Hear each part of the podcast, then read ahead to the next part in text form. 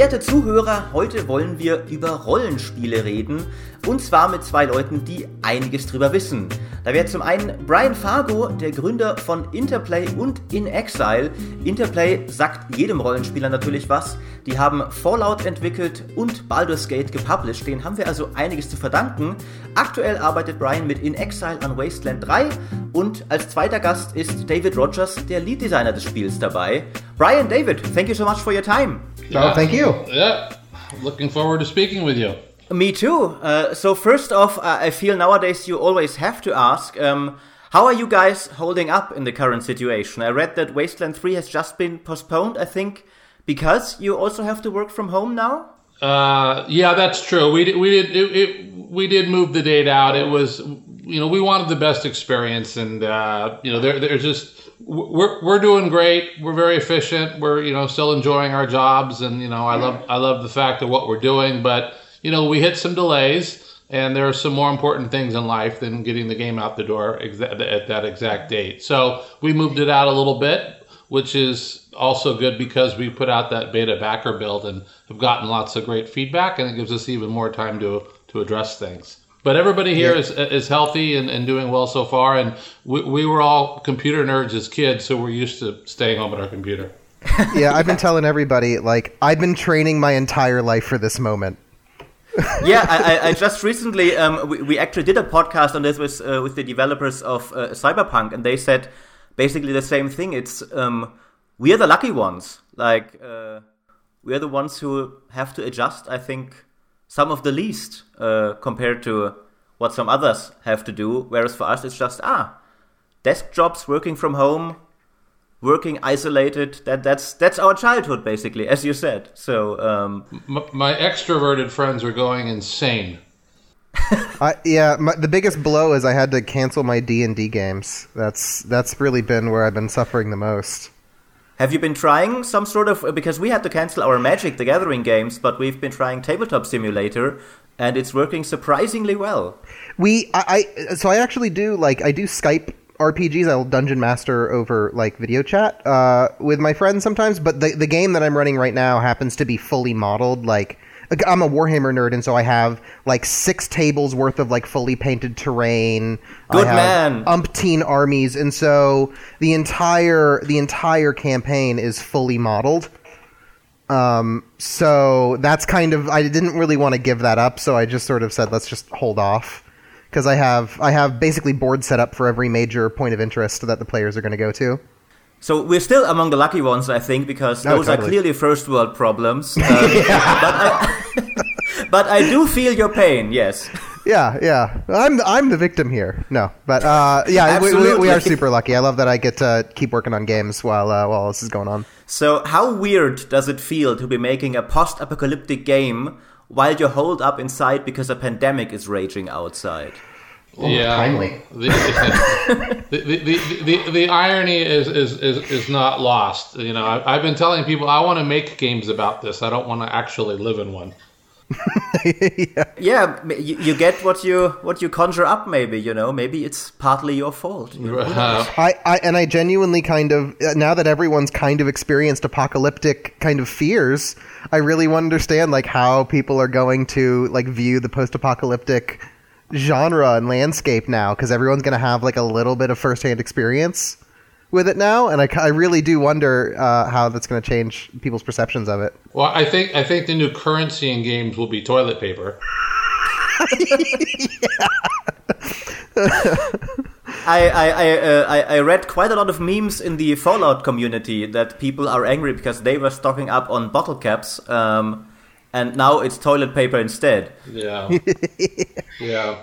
Well, the, the good news is that people are behaving far better in this real one than in our worlds. oh, yeah. well, I, I, think we'd all be majorly screwed if they behaved like they do in your world. We would not be doing a podcast. yeah. that, that's that's probably true. We probably have different things to worry about. Yeah. yeah. Um, so um, another way in which uh, Wasteland uh, 3 I think could be quite timely is um, do you do you feel lucky that um, Fallout basically went away and then went multiplayer? So now I think, for example, Obsidian got extremely lucky because I think the Fallout First service was announced very close to the release of the Outer Worlds. Um, mm-hmm. Is that something uh, you maybe feel uh, you can now provide the players something they're missing from the gen from the uh, from the Fallout series? Well, it's certainly something that our players have all been telling us. You know, as you know, we put out that that uh, the the beta backer just you know a couple of weeks ago, and and certainly for a post-apocalyptic role-playing game, it's always represented a certain kind of style to me and our our fans you know have definitely have been resonating. It's been resonating with them and they have been coming back and saying this is the kind of post-apoc game we were hoping for. So you know whether it's whether the word is lucky or otherwise i i i i, I feel well i know you know we're really delivering on what what what they've always wanted. So th- this feels like uh, uh, going back to the roots of kind of like I, I, put it in the way like I want to remind people why we all fell in love with this genre to begin with. And uh, why is that exactly? What is the most important thing about RPGs that made you fall in love with them? Well, for me, um, in, in role playing games have a wide swath, right? I mean, you go from Disco Elysium to a Skyrim to a Wasteland.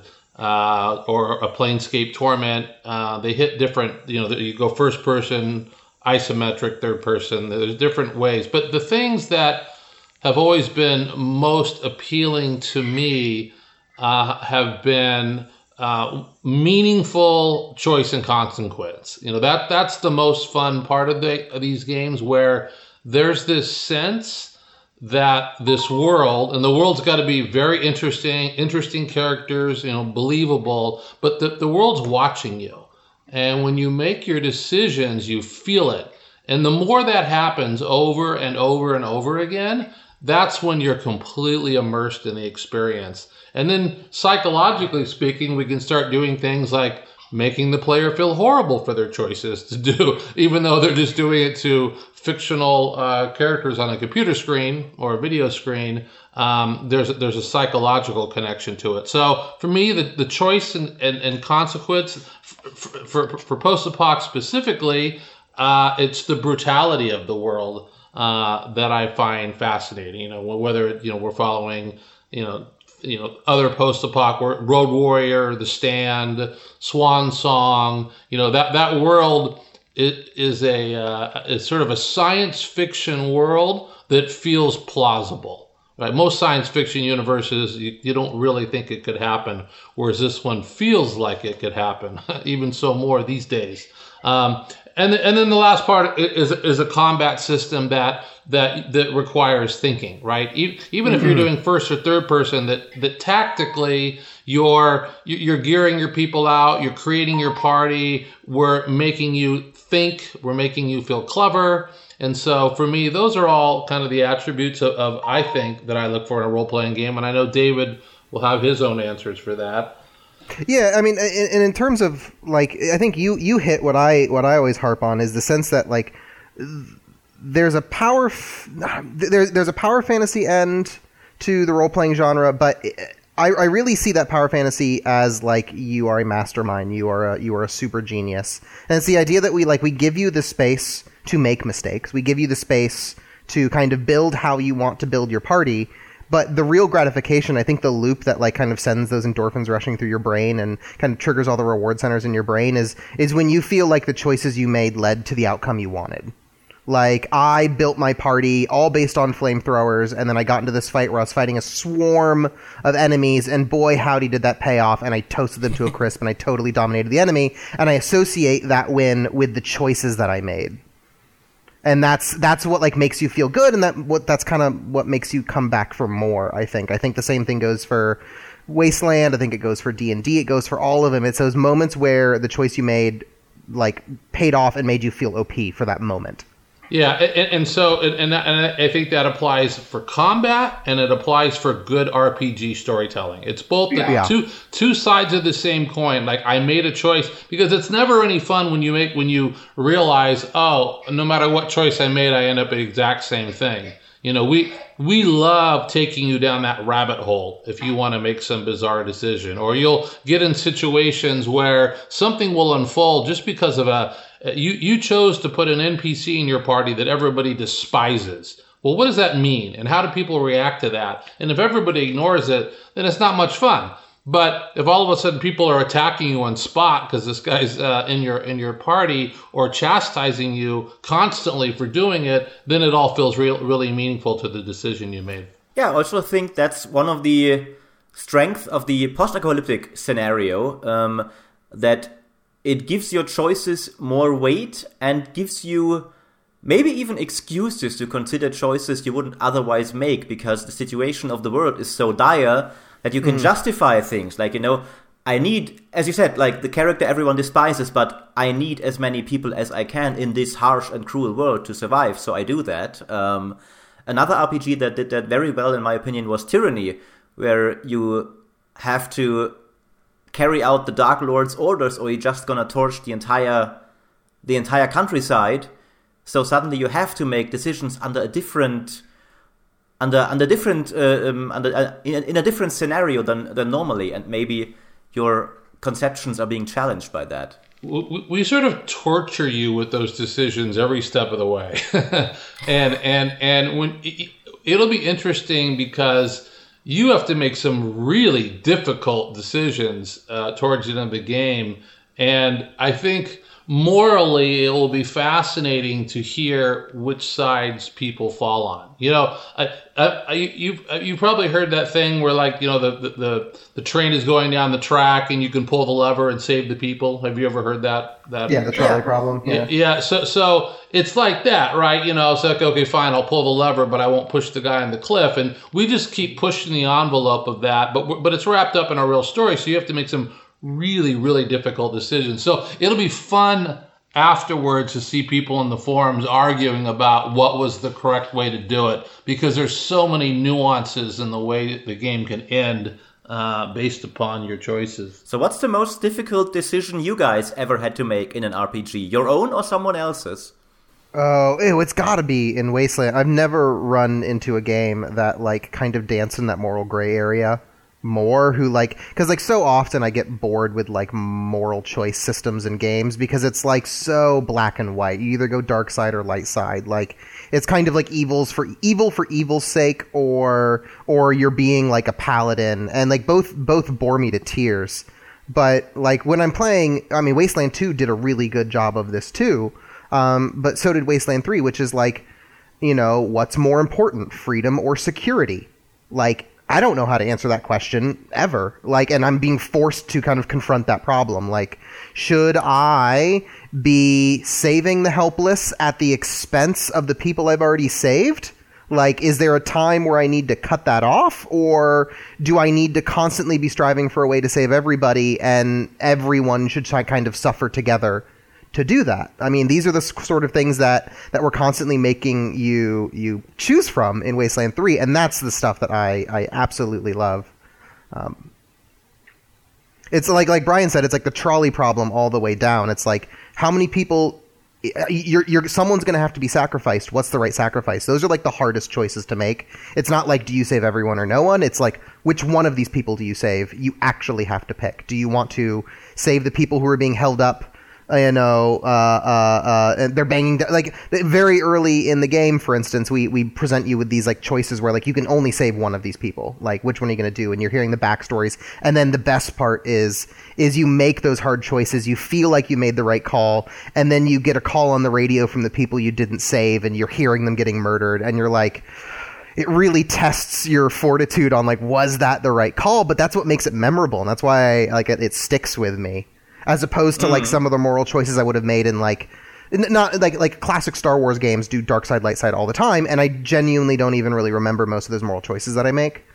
Um, but I certainly do remember like making decisions on how I dealt with the Valley of Titan. Like they kind of have a good racket going. Should I topple it because it's kind of tyrannical, or it's one of the few sources of order in the wasteland? Should I just kind of play ball and and help support the regime? Like David's good for answering this question because he's involved in, in the combat more than the really the, the writing part of it. And so, you know, I, I'm I'm not as objective. Well, I think I am, but anyway. But but David's Yeah. D- David's experiencing this all for the first time. So so he, he wasn't involved with the writing part. So so it's great to hear him that he, that he's wrestling with these things because we we tried super hard to make the player feel exactly the way uh, David is is describing. And and, and and so that that that sense of telegraphing either what was going to happen if you did it or what happened if you did it we we we spent a lot of effort on that. And that was that was from a design challenge that was one of the number one criteria. Um, but there's been other games where I've had to make t- you know sort of tough decisions but I feel like they're sort of few and far between where this one's a little more dense Yeah, I I think you're you're quite right about the uh, light and dark side um, of things. That's that's been a, a staple in, in, in many RPGs, especially like uh, Bioware had this quite often. Um, obviously, in Knights of the Old Republic with the light and the dark side. Um, but I had the most frustrating moment with that in uh, in Jade Empire. Have you guys played that? I, I didn't play Jade Empire I don't, I don't think Yeah. so. But I don't remember half the games I play. I mean, I'll be, I'll be, I'll be truthful. So, or, so, so I, I, I won't spoil it to you then, but at the at the end of that, you can make a let's say very pragmatic decision, which I felt wasn't all that bad because it came at the expense of someone who was quite horrible, and all my good party members said, "No, you can't do that. That's that's too bad. That's too bad." And I was like, "Screw you. We need to do what we must." Ah. And that was just no. That's if you do that, then you're going down the evil path, and like you'll be a tyrannical emperor, and you'll be entirely horrible. And I hated that moment so much because I felt that game was judging me way too harshly. Yeah, you had one moral s- code, and then it like kind of assumed you had a different moral code just because you made that one Yeah. choice. You know, I, I, Exactly. I, I think writing in general, if you're watching, you know, any number of these shows that Netflix is putting out, whether, you know, Ozark, um, you know, there, there's, there's quite a, you know, I think the writing, uh, the, the, the boys, you know, has gotten more sophisticated across mediums in general. And so, Yeah. and I think games need to evolve in that same way. So, you know, our attitude is, you know, the good people can't be that good and the bad people shouldn't be that bad, right? And so when you when you approach it that way, you're going to create some ambiguity and more difficult choices. There's a famous saying, but I don't know how to attribute it to, that a good villain should be the hero of their own story. Like, ev- all the greatest villains think they're doing the right thing, and you can kind of see their perspective. And usually, what you're arguing about is whether or not the ends justify the means. Like, was what you did worth the outcome? Maybe you're trying to. I mean, so often, like, really good enemy villains are like, I'm trying to achieve world peace right here. And it just happens to be, I feel like the way to do it is to, you know, kill you know x number of people to do it. And usually like when it, when it gets really interesting is like well was world peace worth that sacrifice? And like that's usually what people really argue about when they're talking about really good. I loved the thanos. Remember remember the thanos subreddit that popped up oh, after Oh, yeah. after avengers endgame? And they said like hey we're going to let everybody in but on this date we're going to delete half of your accounts and um, but like the, but that that like that whole subreddit was like dedicated to the question of like people seeing Thanos' point of view. They're like, "Well, there are a lot of people in the universe." Like, and then people going like, "What are you talking about? He's clearly the wrong. Like, that's not wor- the the juice is not worth the squeeze there." Uh, you know, I'd, I'd add one more point to this, which is that that I also think that role playing games that the the world should be looking at you and judging you, but not the designers.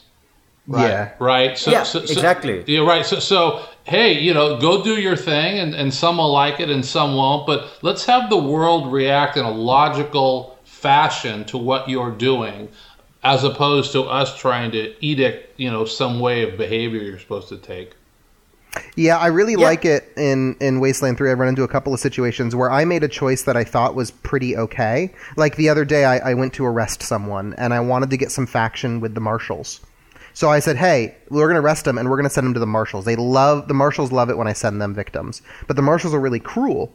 And so what I didn't think would happen was the enemy, like they were like, "Fine, I'll get arrested. You know, guys, stand down. This is not worth the bloodshed." And I said, "Okay, we'll arrest you. Hey, marshals, come pick them up." And they're like, "Oh shit, the marshals!" And then combat kicked off because the way they perceived that action I took was totally logical on their part, but it was very different than what how I perceived that action. I was just trying to get brownie points with the marshals, but they were like, "Those guys are monsters. What are you doing?" And then and then they took a totally. But like t- to Brian's point, it's like as long as the world is seeing your actions through the perspective of the well written character, it- it's it's totally fine because you totally get where that character's coming from. It's when it's it's it's when like the game assigns you ten evil points for taking that action is when you go like, Yeah. "Hey, I, I'm not evil. That was following my own good moral code that I that I set up for myself." Yeah, I'm, I'm just playing uh, Disco Elysium at the moment, um, and I was quite surprised that it just lets you be a fascist, like the most horrible fascist you can be, and and the designers never say like, okay, you get evil points now. It's just that your subconscious st- suddenly starts talking to you. Yeah, I, I noticed that you've been talking quite a bit about how foreigners are the real problem here. Yeah, and, and, and I agree. I agree. You're quite right. And then you can just go ahead and be a fascist. And and the game never in any way like stops you. Obviously like your your your partner will hate you perhaps because he's also partly a, a foreigner. But uh, the game itself never said okay this is the the dark side or the evil side. Yeah. you can also be a communist or whatever you want to be. And and you have to live with that. Actually i always thought though that thanos was a horrible example of that because his philosophy is just stupid because the world never makes the case that he's actually right in any way. Like over like what 20 Marvel movies we never got any inkling that the galaxy was overpopulated and suddenly this is meant to be Oh, a sure, yeah. motivation. Um I thought Watchmen did this very well though with Adrian uh, They- Adrian O- Ozymandias. Yeah. Um, because he's he could be justified if you follow that line of thought. Well, Um, and, and and that it worked. His plan worked is also the thing that kind of reinforces his plan. Is like, well, shit, he was right. Exactly. So um, I want to go back to something, uh, Brian, that you mentioned before, though, that RPGs um, are a very wide uh, genre. And when we talked uh, last year at Gamescom, uh, you told me that your favorite RPG in recent years had been Red Dead Redemption 2, which was quite surprising to me because I think a lot of people wouldn't even consider that an RPG. Yeah, so you're right. I think people wouldn't consider that a classical uh, RPG, but I guess the reason why I, I, I threw that in there is that in terms of giving me player choice and immersing and putting me into a world immersively, I hadn't experienced anything like quite like that before, right? You know, it was whether I ran up to somebody, threw a rope behind them, you know, towed him behind the back of my horse, you know, had him yelling and screaming, and, and had the whole turn, the the the, the city uh, turn against me because of my actions. Um, that was th- that, that that cause and effect and the and, and the idea that the world was watching me all the time and so there was was more linear Uh, fr- from a story perspective it was more linear than you would expect in a role playing game but i felt like my my you know building up my character choosing my outfits customizing them and again the total immersion in the world. I mean it was just little things the way you know how aggressively did i bump into somebody walking down in the street or did i did i did i slam my shoulder into a door when i went into the bar and have everybody react and look at me right this just kept happening i mean there's probably a, a, a hundred examples of that um, uh, the way i treated a dog right and so i was just I was living in that world by the time I was done. And so we try to do the same thing with a role play. I think good role playing games create that same kind of immersion.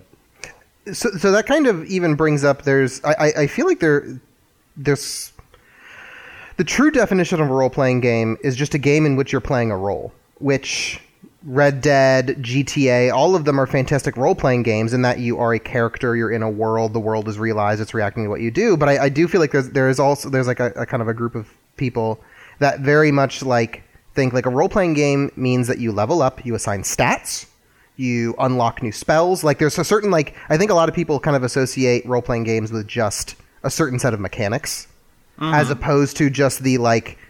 Bejeweled is not a role playing game because you're not a character, you're not interacting with other characters, there's no world.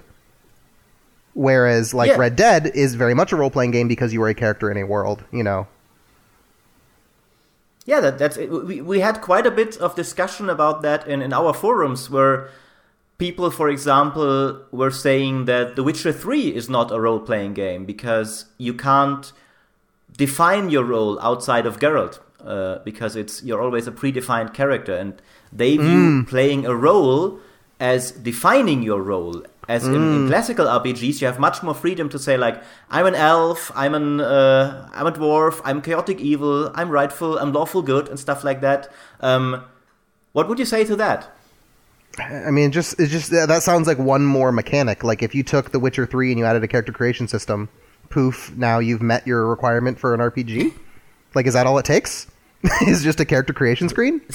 Who knows? Who knows? Yeah, well, I, you know, I, I under and I understand that thinking. I, I bet it's quite a raging debate, right? Because you know everything goes back to the roots of Dungeons and Dragons, where we did create our character or create an entire party. So that that is an expectation, right? I mean, and with Wasteland Three, you you could bet we have all of those things. There's certain boxes you want to check, but sometimes creatively you want to tell a different kind of story and and and the, the on the on the plus side if you're playing a single character like Geralt you can do a lot more from a story perspective because you know the personality uh, of, of, of who you're dealing with. If, if in a party based game or, or a game where, like, I don't know, if you created a, a, a, a Russian dwarf as your character, uh, you know, we, we, we that story is going to be different, right, than you playing Geralt, right? So so when you when when we're able to say, okay, in this particular case,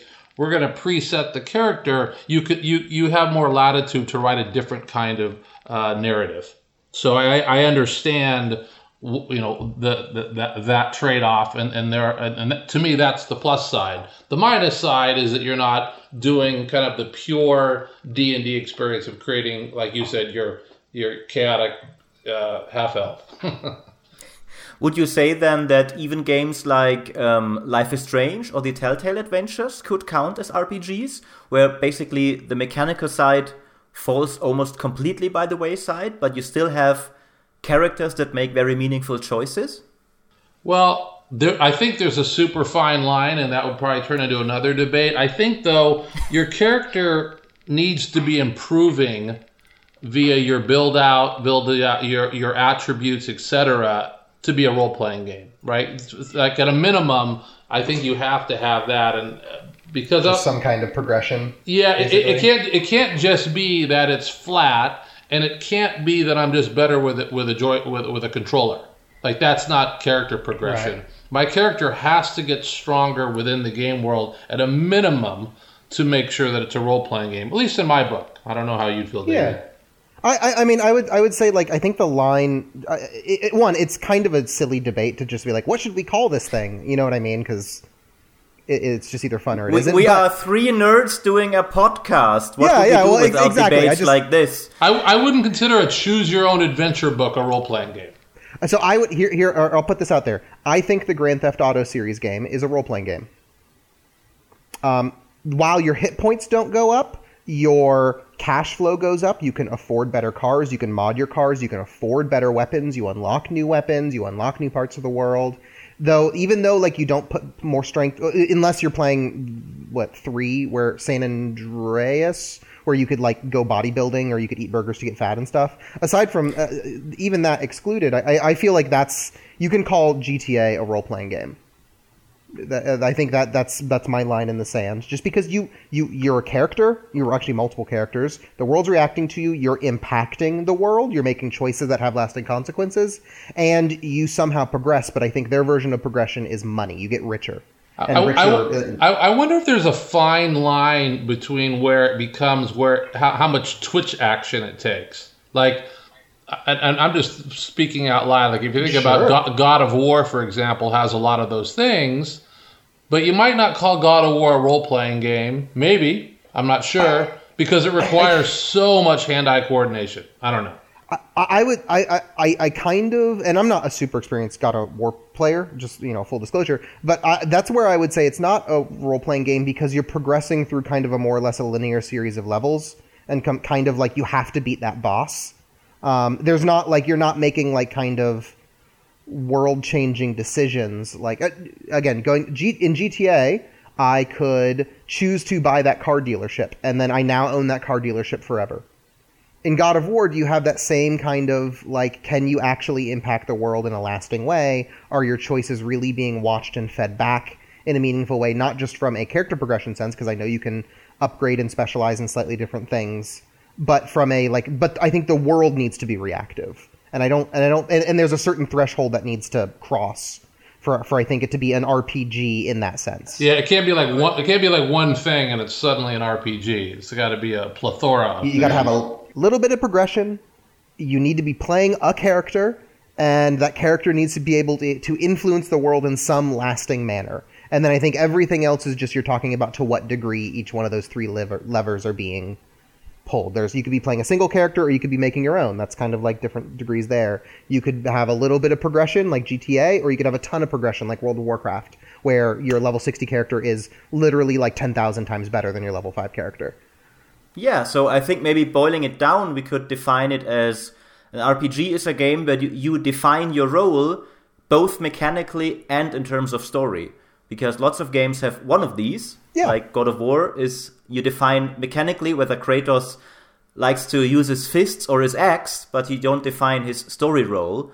And Life is Strange, you don't define your gameplay role very much because there's almost no gameplay, but you do define your story role. Whereas the full RPG has these things both. Yeah, I think I think you nailed it. I think this this this debate is over. I think I, yeah, we just we just settled it. Somebody needs to update Wikipedia on RPG definition right away. You're welcome. I mean, I mean, I mean, come on. If we could uh, put Brian Fargo as a source in, into Wikipedia, I think you're enough of an authority there that maybe it would even stick. yeah, you might be on something. I think there would still be plenty of debate. oh yeah, yeah, probably. Um, uh, so, uh, uh, moving on from, from that definition, um, how is your what's your take on the current RPG market? Because there there was that time when old school RPGs really had this this Kickstarter surge, which you were a big part of. I, I think you with Torment you broke the record set by Pillars before that. Was that it or something along those lines? Um, but since then, um, quite a few of those old school RPGs have had a hard time really being that successful. I think Obsidian, for example, had two consecutive failures with Tyranny and Pillars 2 recently, even though Tyranny especially was fantastic. And Brian, I remember you saying that Torment was also disappointing in terms of sales, um, even though I also really liked that one. Yeah. Well, you know, boy, gosh, things were. We got to go back all the way to 2000 and uh, what was it? Uh, was it 12 that we launched uh, uh, the the the Kickstarter? So that long ago? My gosh. Um, and time flies. Yeah. The the I I think that it was really people were lacking these good games, right? There just wasn't a lot to choose from, and this was during the time where Steam would not allow anybody to put up any game. So you, you had you had a you had a marketplace that was always looking for content and you had a genre that was that was completely overlooked. Um, you know, me and Fergus, for years, you know, we tried to get different things off the ground, and and even when a Skyrim succeeded, you know, it, it would be like, well, we're still not sure about role playing games, and so it was always very a, a frustrating experience. So. But as far as now, there's just a plethora of, deci- uh, of products that you can choose from. Uh, the products are also very much online all the time, server based. So you've got people that fall in love with a game and they play it for years and years and years on end. So I think that the the success factors become a little more binary since back then, right? So it's sort of like you're you're knocking it out of the ballpark, and you know, Divinity, of course, was just this massive hit that dwarfed everybody. Mm. It's been it's been an incredible success over you know something like a tyranny let's say which is a great game right um, but that it just sort of clicked so people still love role-playing games but i just find the world more binary these days so what do you think um, people are looking for in an old school rpg nowadays um, what uh, what are the factors for success there and when does it fail Well, I, I, think there are certain checkboxes that they really want, right? They, they do they want deep character creation, they want a great combat system, they want great storytelling. I mean, they're, they're you you there's things that role players there there's sort of uh, play patterns that people really insist on, and you know, and again to give Divinity that they really hit all of those things. I mean, they, they, they went back to using things that Neverwinter Nights did. They really, they, you know, their, their, their systemic combat system was very powerful. So they did, they really checked every box. So, I mean, so we, we have to do, you know, pretty much all those same things. So there's a baseline for what people expect. But then you need to surprise them in some ways, and that and that that can come through the writing and come through the mechanics and in any number of different ways. So it's sort of you can experiment, and then and then Disco Elysium comes along and totally turns things upside down. Uh, but that writing was just so strong, so it shows you that you can actually overcome. Like they were perhaps lacking from a systems perspective, but their writing was so strong that they overcame it. So. You, you, you need to hit all the points, and then you can figure out where you want to put your weight on each one.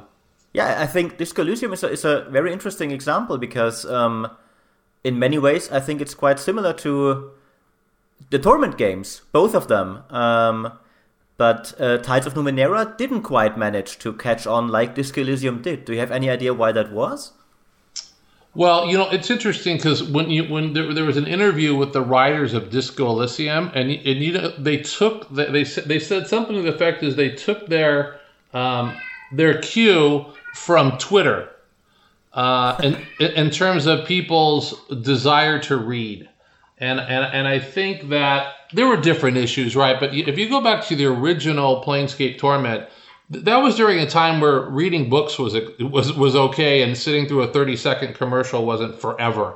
And and and I think that the people's reading patterns have changed, and so our play, our Torment game was was just heavy, heavy, heavy, heavy on reading. Uh, probably uh, well, I think too much. I mean, even the writers would say well, they probably went a little bit too heavy. And, and I think Disco Elysium did a better job. Uh, I'm super. I love the content that they we did with our Torment game, but it, it felt a little lore heavy. Um, and then I think the systems were too light or, or, too few for what they were trying to do. So there were sort of multiple problems. And then you know, kickstarting is always difficult. Uh, uh, Kevin Saunders, who was the project lead on that, he just did an interview recently, and I thought he was, you know, very sort of.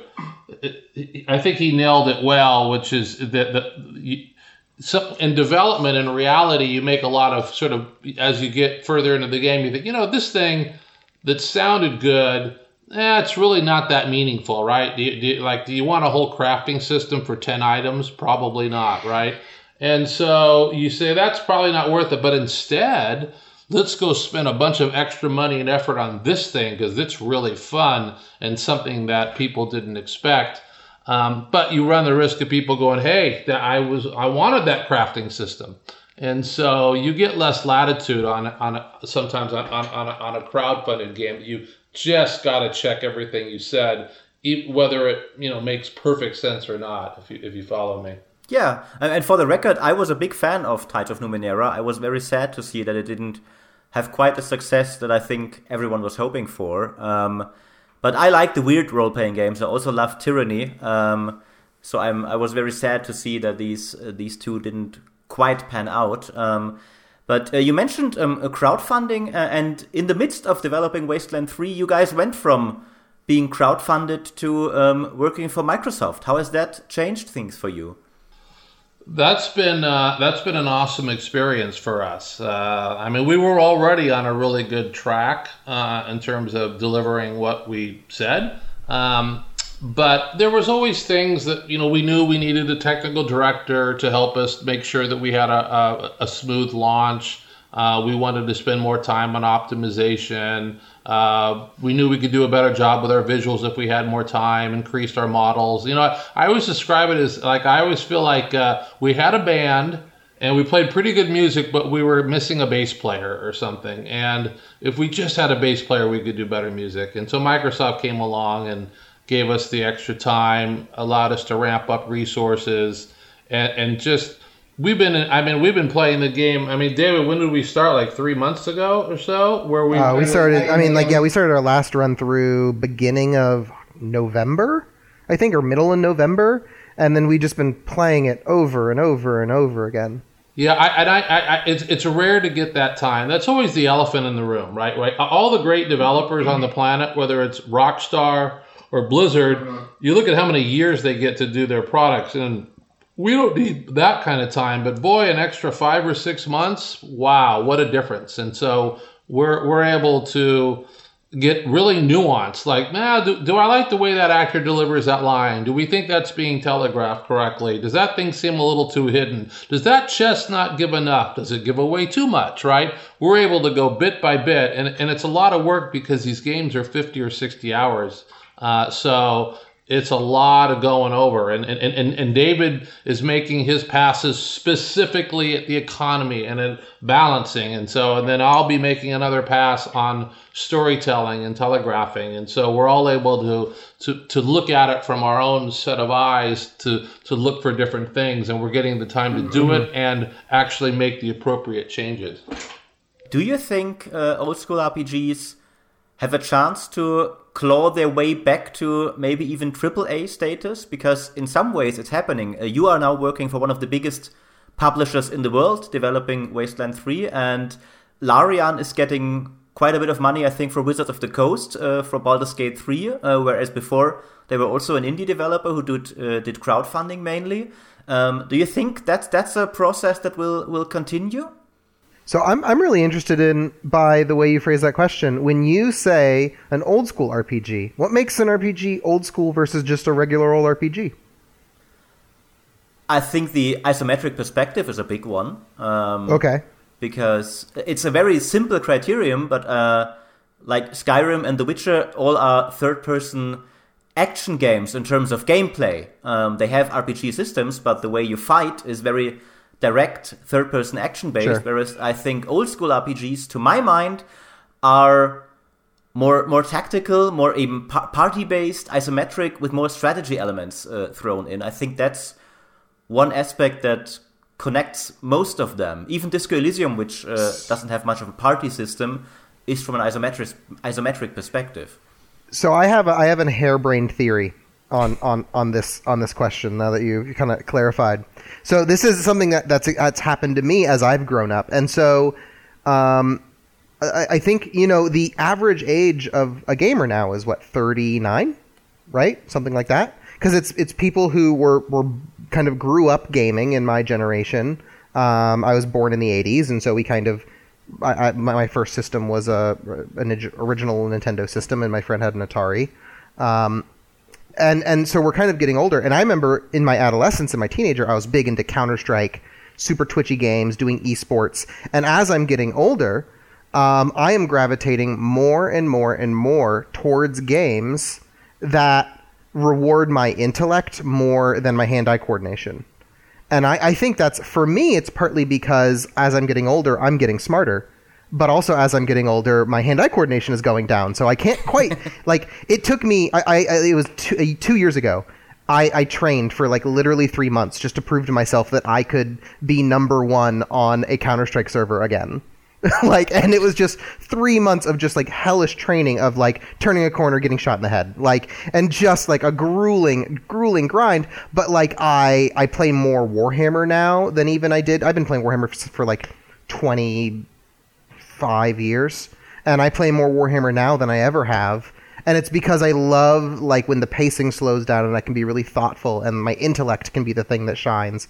And I wonder if as kind of the average age of gamers keeps growing going up every year, the av- the, the average age of a gamer goes up as more and more older people start gaming and I think it's because people grew up gaming are getting older, no surprise.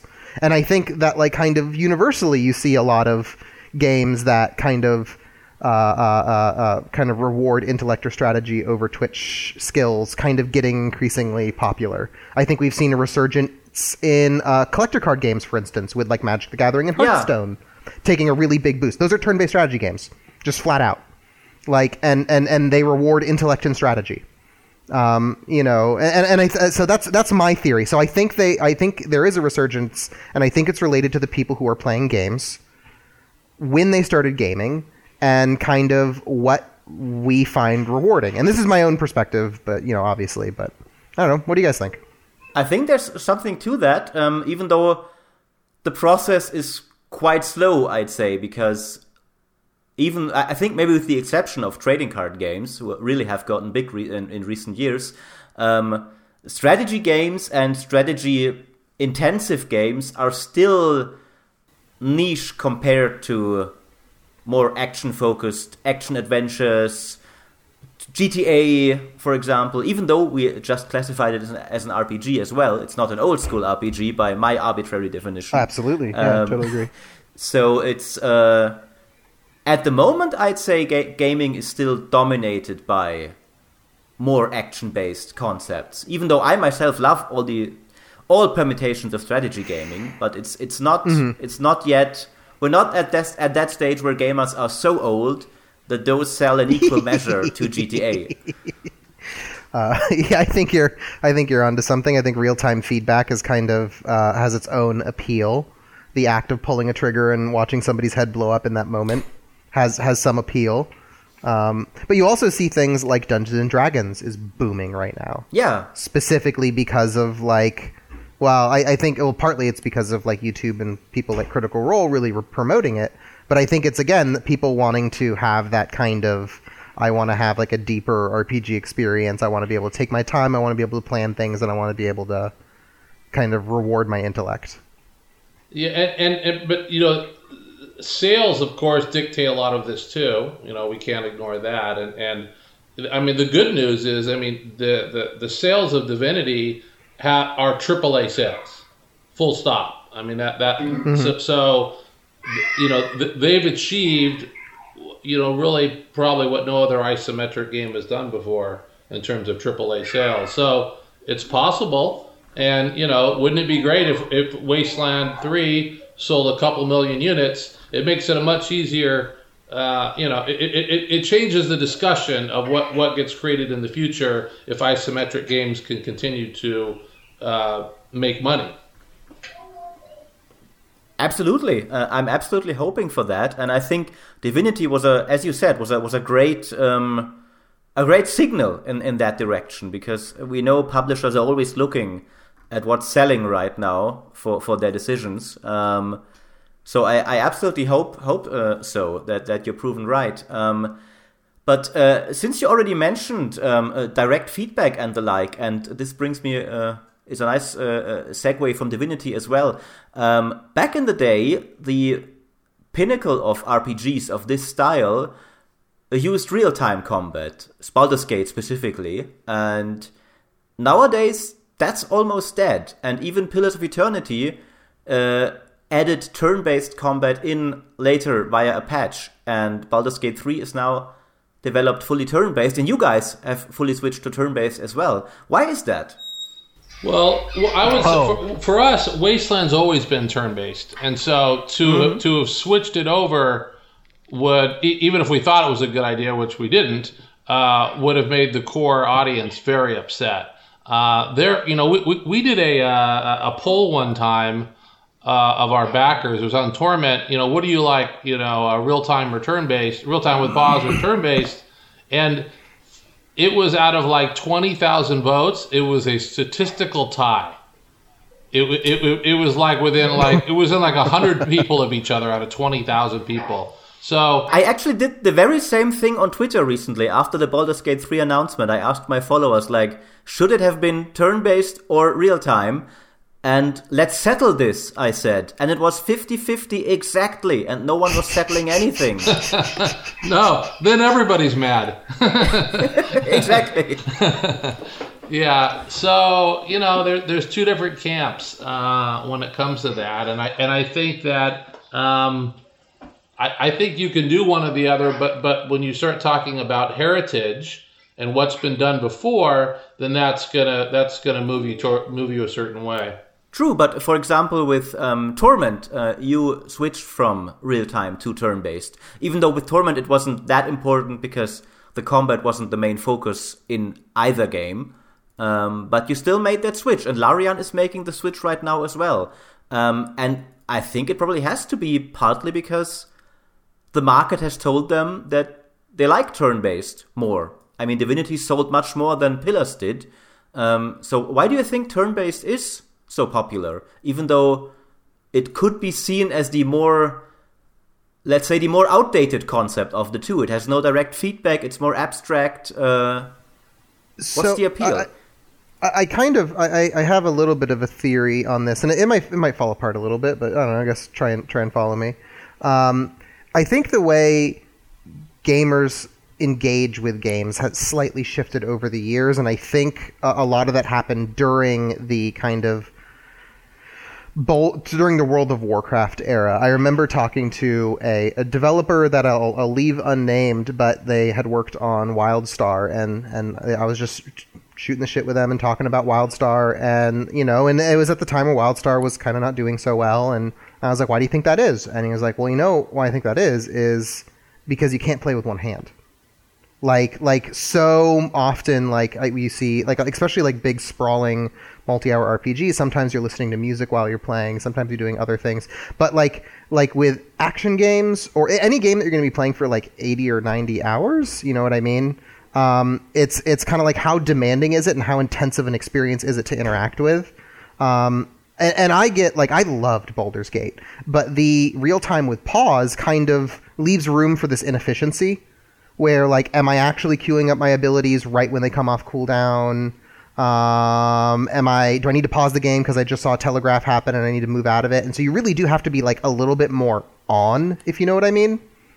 Like you have to be a little bit more attentive and like on top of things, as opposed to a turn-based game where you kind of it it kind of error proofs you a little bit, and and there's not going to be like, oh crap, I was a third of a second late setting off that ability, you know.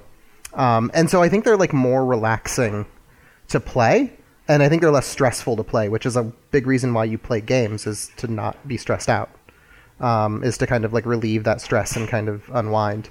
Um, and so I, I think I, I don't know. That's that's kind of my, my thought on it. I guess. Yeah, I, I don't know for sure, but it, you could also argue the aging of our audience going up too. Again, with that kind of Twitch element or like any kind of like timing elements. Yeah, yeah. you- Like, you, yeah. you could argue that because all the people that grew up playing Dungeons and Dragons, you know, they're they're they're they're. This is just something that's more appealing. It's more. Yes, you, you use you use your brain a little bit more. You dive in a little uh, deeper. Real time with pause still had tactics. I, I loved Icewind Dale and all those games. I had a blast. But yeah, it's a different tactical level uh, than um, than a turn based game.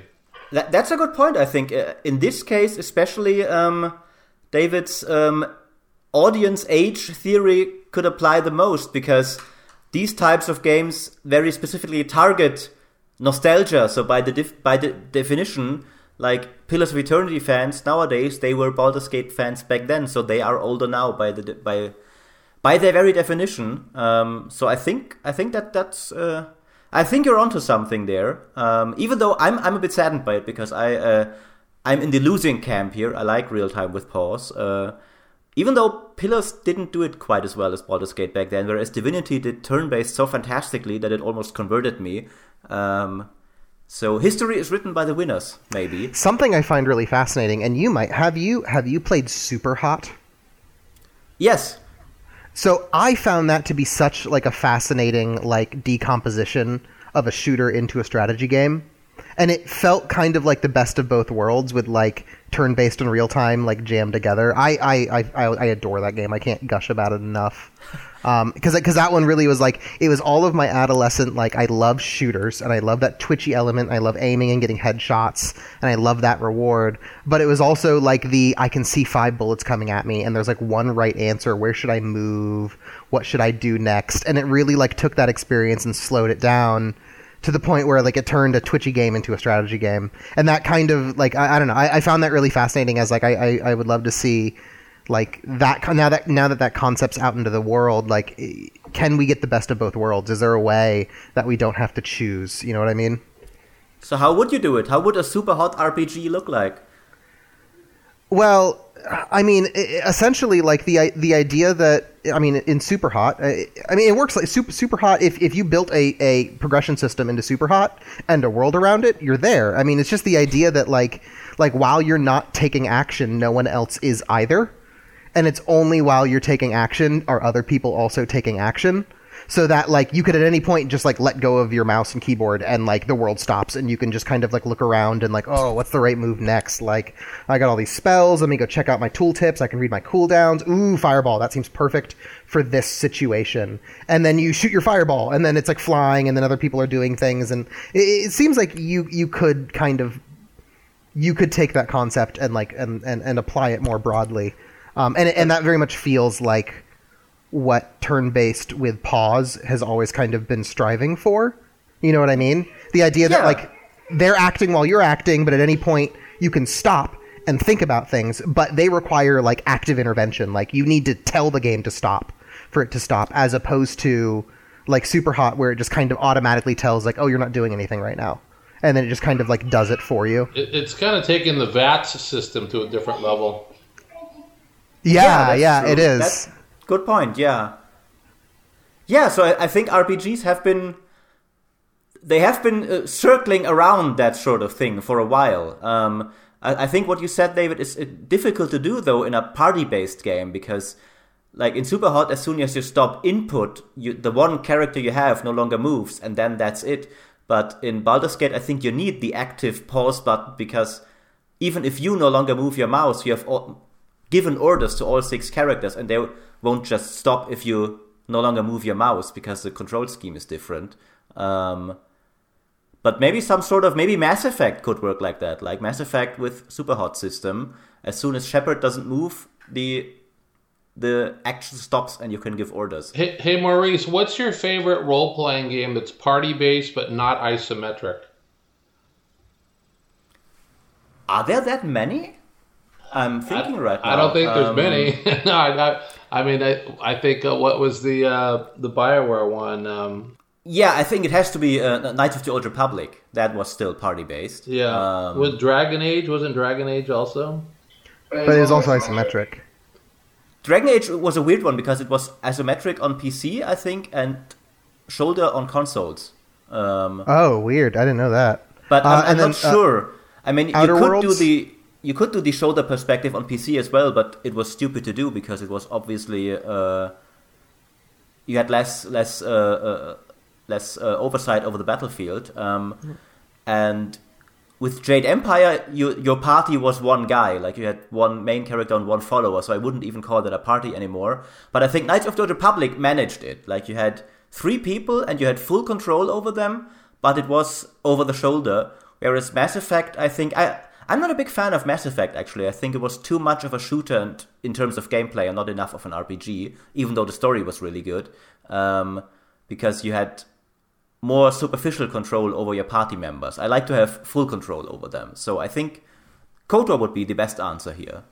You're going to be so happy with Wasteland 3. Every time you talk, you like describe the product exactly what it is. Well, uh, I'm looking forward to it. I liked uh, Wasteland 2 quite a bit, and I liked uh, Tides of Numenera quite a bit. So I'm I'm quite confident that I'm gonna like your next RPG. I am too. well, but you're biased. yeah. Um, so That's perfectly fine. um, so, uh, uh, lastly, maybe um, because we've been on the on the subject of uh, Baldur's Gate, um, Brian, I think you've been also trying to get Baldur's Gate 3 for quite a while before it was announced that Larian was having it, and ac- accidentally or intentionally, you were even one of the first to leak it. yes, I know. Have Have you been in, in talks with uh, Swen Vincke after that? Have you spoken about that? Does he still speak to you? No, I don't think he was too happy about that. But um, the the um, so you know actually the first thing after I left Interplay, I started chasing Baldur's Gate. I mean that was that was the number one thing I went after, uh, and I spent you know years trying to go for it, and it was with it was with Atari at the time, I believe, and or Infocom. I'm not sure they were. You know, I can't remember who who had it because they ended up becoming one. Um, and you know, they didn't know what they wanted to do with it, and they said, you know, we want to give the player something they don't expect. And then I kept saying, no, I want to give them what they want, right? And and, and and and it just went on, you know, for years and years. Uh, and and I used to say, you know, you know, the Baldur's Gate franchise it sold over a million and a half copies at thirty dollars a piece. That's a fifty million dollar a year business. No other companies in the world walk away from from a fifty million dollar a year business. You know, why can't we just find a way? And I just couldn't get it to move anywhere. And then I had a financing deal in place later on with, with that that I had would raise all the money so they wouldn't have to uh, fund any of the development. And then that didn't go through. And then then I, I started talking to Feargus, and, and, he had been chasing it all along himself. Uh, and, and, so so he was trying, and, and then we saw you know Beamdog would come out with sort of a Baldur's Gate-ish kind of thing, and then then we started trying with um, Wizards of the Coast and, uh, and, and again, me and Feargus just both were hitting walls there. So I finally gave up uh, after uh, probably after the Kickstarter with Wasteland and Torment started doing our thing, and then uh, lo and behold, uh, Swen uh, popped up with it. But you know, it, it, I think that was probably a great choice on their part. I mean, he's got a fantastic reputation for delivering. They've been working on that iterations of that engine for what seemed like a decade. So they're able to slip that in, and I think that uh, Divinity hit a lot of Neverwinter Nights uh, uh, points. So it was it was you know quite a good choice on their part. I think so too. It was a, an excellent choice, but um, I'm still, as as you say, surprised that before that it was so hard to get done with uh, like with folks like you who've been part of it from from the very start, like uh, back in the day, I would have thought that was a sure bank. Um, or or, so, uh, or Obsidian. I mean, Obsidian. Got yeah. Fer- Feargus was in there going, "Hey, I ran Black Isle. You know, we did it before. Let's do it again." And even he wasn't able to get anywhere. So I think maybe Divinity changed that. I think maybe they looked at it. I know that they were they wanted to, you know before they kept talking about wanting to do like a Skyrim type product um, and, and, so maybe maybe Divinity showed him that you know what you don't have to do Skyrim with the indie and you can still have a big success. I'm not sure. I have no idea what the thinking that went into it, but uh, but yeah, no, me and Feargus we absolutely tried, but. Uh, but like I said, uh, you know, it's great for Swen that he was able to get it. I think I think he's going to do, uh, you know, it's going to be a huge success for him. Did you already have any any sort of ideas or plans for the game? Like, what how would a Baldur's Gate uh, three made by you or by Feargus, if you know, um, looked like? Um, you know, we did. I mean, to, to, to me, in the same way with what Larian's doing, you've got to recapture the Dungeons and Dragons experience. That's what people are expecting. That's what they want. So to me, it would have been a big focus on making sure we hit those points making sure we had multiplayer, making sure we had mod kits, and and, and, and hit all of the things that made us growing up with D and D, you know, so special. Would you have done it turn based or real time? I don't know. I don't know. I, I, I would have wanted to do a lot more research on what the users were hoping to see the now Baldur's Gate 2 was real time with pause, as you know. Um, so to move away from what had already been done would have been a big decision, right? Because because you know you have to manage expectations. So that would have mm. that would have been a, a, very large discussion point uh, whether we would have moved off of that or not. Um, so I'm not I'm not sure which way it would have gone, but but it would have been a big decision. And we already know that your user research would have turned up 50-50 exactly, so it wouldn't have been much help. No, that that part would not have helped, right? So so there were there's probably a lot of conversations with maybe what Wizards of the Coast wanted. Um, you know, uh, th- th- there'd have to be other variables you'd have to really dive into to make that final call. All right. So I'm nearing the end of the questions I had thought of. Is there anything left that you guys want to discuss about RPGs or Wasteland or just want to tell the audience?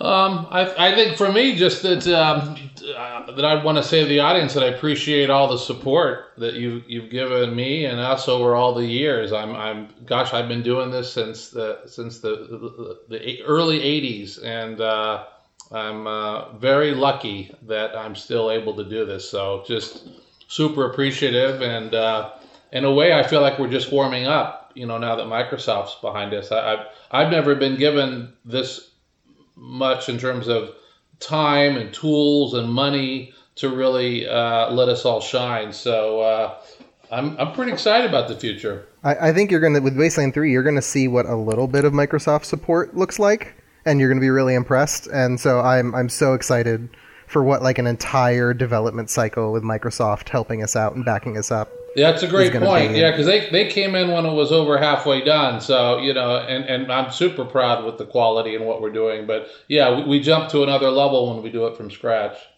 I'm absolutely looking forward to that. Um, as I already said, I enjoyed many of your games, uh, quite a bit, uh, very much so. Um, so I just have to say, I think you, you deserve it. You know, I'm lo- very much looking forward to it. What you can do with that, uh, with that level of of support and uh, and time, as you said. Um, and I think it's it's quite a good time to be an RPG player, even after all these years. Uh, the genre keeps surprising us, keeps popping out cool stuff. So, and I think that's going to continue. Yeah, and there's still a lot more innovation that can, that can be done. We already have things that we're working on that are innovating and things that role playing games haven't done before. So, and that's one of my favorite things is to is yeah. to look look at the history of everything that's been done before you, understand it, and go okay. And now we're going to do this thing, and to know that it's never been done before. I think that sort of the challenge of that I really enjoy. And and something as you just said that something just clicked with me. Um, so because we were talking about this, this all ties like almost our whole conversation up together, which is like RPGs are doing so well right now. They're really there's a renaissance. They're really coming. But part of it is because we we can do things with RPGs that we never could before because of like technical limitations. Like we now have hard drive space and streaming technology and fast enough RAM that we can now make fully voiced games. There was a period of time not too long ago where it was r- like a ridiculous proposition that your entire 80 hour RPG be fully voiced. It just would not have been technically feasible. How yeah, big would your game would have been? How how much space would it take up? How much space does the average gaming console even have on it? You know, all those. How much can you fit on a disc? All of that's changed over time and allowed there's and so like to see what the future holds with what we can do with RPGs as technology advances. Like I can't even begin to say what that what that will be, but surely more opportunities like that will open up in the future. When we can actually read your brain because you have a neural implant and I can truly tell if that choice was evil or if you thought you were doing the right thing. that that that's man, that would be really interesting if, if an RPG could tell. It, it's horrifying technologically, like it's of power, but it's also interesting if an RPG can tell why you're doing something because I I think that that's usually if, if you're if you run into an, a game moment where where you're like the the reaction to this doesn't line up with what I thought of my decision, it's because it's hard to fully take into account all the different reasons why a player might choose a certain path. And that could all be solved if we just surrender all our minds to Big Brother. yeah, see, it makes it worth it now, right? For giving up all of your autonomy and privacy and freedom is worth it because RPGs could get slightly better because I could tell your stress level and manage pacing of the game based on your biorhythms. No, I, I, I think I think you just you, you would naturally skip to the next step, is which is you wouldn't be playing a game. We would just tell your brain you're having fun now. oh yeah, sure. You just sit there in a coma, just grinning.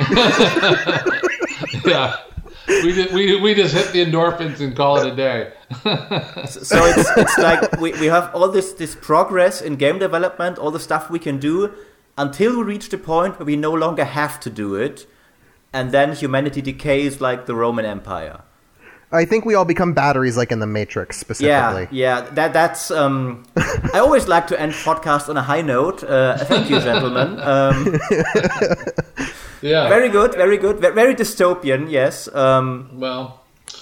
Well, like we do. Right, right. Well, we we look forward to we look forward to the next battery to battery conversation. me too, me too. And uh, May your by charge then stay we'll all positive. just and and the, the the Matrix will just tell us that we're having a great conversation, um, and we won't even have to talk anymore because that will fall by the wayside as well. Who's to know if this would even happen just now? This is all, all too horrible. I'm I'm I'm out, I'm out of here. Thank you for your time. Uh, Thanks, guys. Thank you Yeah. for coming. Good luck with Wasteland 3, and I, I hope I hope actually maybe I hope inXile falls apart after this and never comes to the point where you reach the technology you just described.